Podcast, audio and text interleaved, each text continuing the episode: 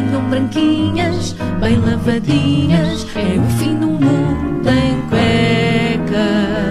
Estavas com os braços no ar, assim, tipo. Estava, estava a fazer, é, chama-se Jazz Hands. 9 e 14, bom dia, David Cristina. Muito bom dia. Hoje vamos falar de ciência. Ontem É foi verdade. política, hoje o tema dominante vai ser a ciência. Tem que meu ser. Deus. É, São já- assuntos topo é? Já chega, daqui a bocado já falo de bola. Ah, não percebo nada de bola. E, é, não é que só, só se fala de le- legislativas, política, ah, só se fala de partidos, só se fala da barba, do André Ventura, que não há meio de crescer, já repararam? Ah, Não é incrível? O André Ventura nem tem barba nem deixa de ter. Parece sempre. Ele tem aquele look, parece que a mulher o deixou há três dias atrás, mas todos os dias. É, é o look pai recém-divorciado. Mas pronto, mas eu hoje não vou falar de política, quero falar de outra coisa. Estamos a entrar em época de prémios Nobel. E para quem não sabe, em casa, ah, que vive aparentemente numa caixa, para quem não sabe, os prémios Nobel são os Oscars das pessoas pouco atraentes. Ahm, ontem foi anunciado o- ontem foi anunciado o Prémio Nobel da Medicina, uma honra que eu pessoalmente sempre quis ganhar, mas por motivos inexplicáveis acabei aqui a falar este microfone rodeado por eh, ótimos profissionais. Ah, ótimos... bem.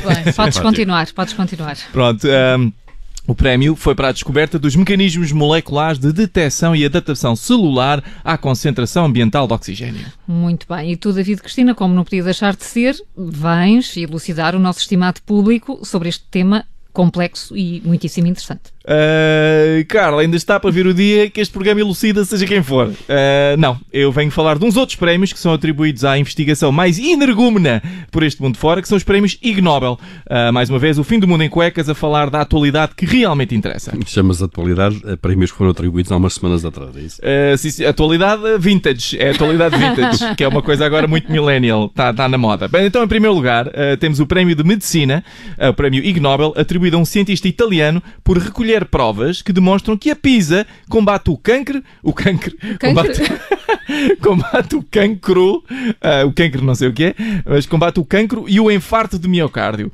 Mas haverá coisa mais italiana do que isto? Um cientista que, que vai provar que a pizza cura o cancro? Vocês já sabem que os italianos estão sempre a se gabarem que têm a melhor comida do mundo. Agora, agora é que ninguém os escala, não Mas é? como é que ele chegou a esta conclusão? Eu estive a documentar-me sobre o assunto, vocês sabem que eu aqui falo Sim, sempre, sempre. eh, Tudo sustentado. tudo sustentado. Parece que ele todos os dias mamava uma pizza ao almoço, depois eu olhava ao espelho e dizia: "Ah, não tenho nenhum cancro, pumba, já está. E por falar nisso, eu estou a pensar a começar um projeto científico para demonstrar que a lagosta previne o pé de atleta. Trabalho Ah, de campo, portanto. Uh, depois temos uh, o prémio da medicina para um grupo de cientistas que demonstrou algo, uh, o prémio, desculpa, o prémio da biologia para um grupo de cientistas que demonstrou algo completamente inesperado, que uma barata magnetizada morta uh, tem um comportamento bastante diferente de uma barata magnetizada viva. É preciso uma grande investigação para se chegar a, esse- a essa conclusão bastante óbvia, não é? Mas é um pouco inútil. O que é que isso é importante para nós? Porquê que isto é importante? Porque se vires uma barata a fugir com as tuas chaves de casa coladas ao lombo, uh, já sabes que está magnetizada e viva. Uh, Aliás, acontece-me todos os dias isso. Eu fico a pensar, hum, será magnetizado ou não? Porquê que aquela barata está com com as minhas chaves de casa coladas ao lombo?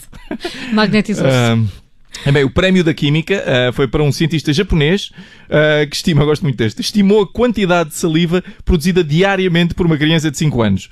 Ora, isto trata-se claramente do pai de uma criança de 5 anos, não é? Um pai que estava farto de ver o seu filho a mastigar bolo alimentar durante 10 minutos sem engolir e de pensar, mas ele não tem saliva na boca. Então lançou um estudo para ver se os miúdos tinham todos pouca saliva na boca ou se era só o seu filho que era, que era parvo. Ah, Olha, e como é que estamos ao nível da física? Por acaso também houve um prémio ao nível da física. Ahm, este é uma coisa mais complicada.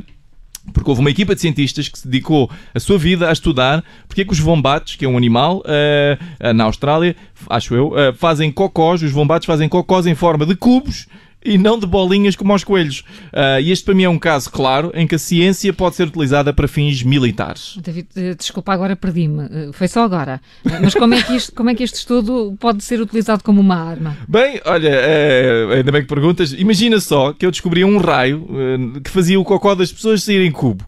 Isso era o suficiente para destruir um país inteiro. Imagina só os estragos que as arestas eh, fariam. Eu nem quero, nem quero pensar.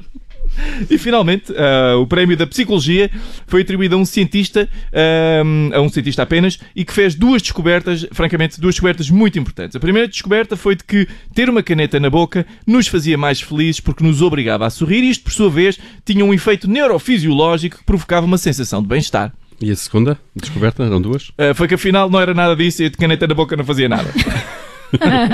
O fim do mundo em Isto foi o mesmo tipo que fez as duas descobertas. É maravilhoso. Bem lavadinhas, é o fim do mundo em cuecas. E deste mundo passamos para o dos mais novos, são 9 e 19. É hora de WhatsApp Kids nas manhãs 360. Rádio Observador. Ouça este e outros conteúdos em observador.pt/barra rádio e subscreva os nossos podcasts.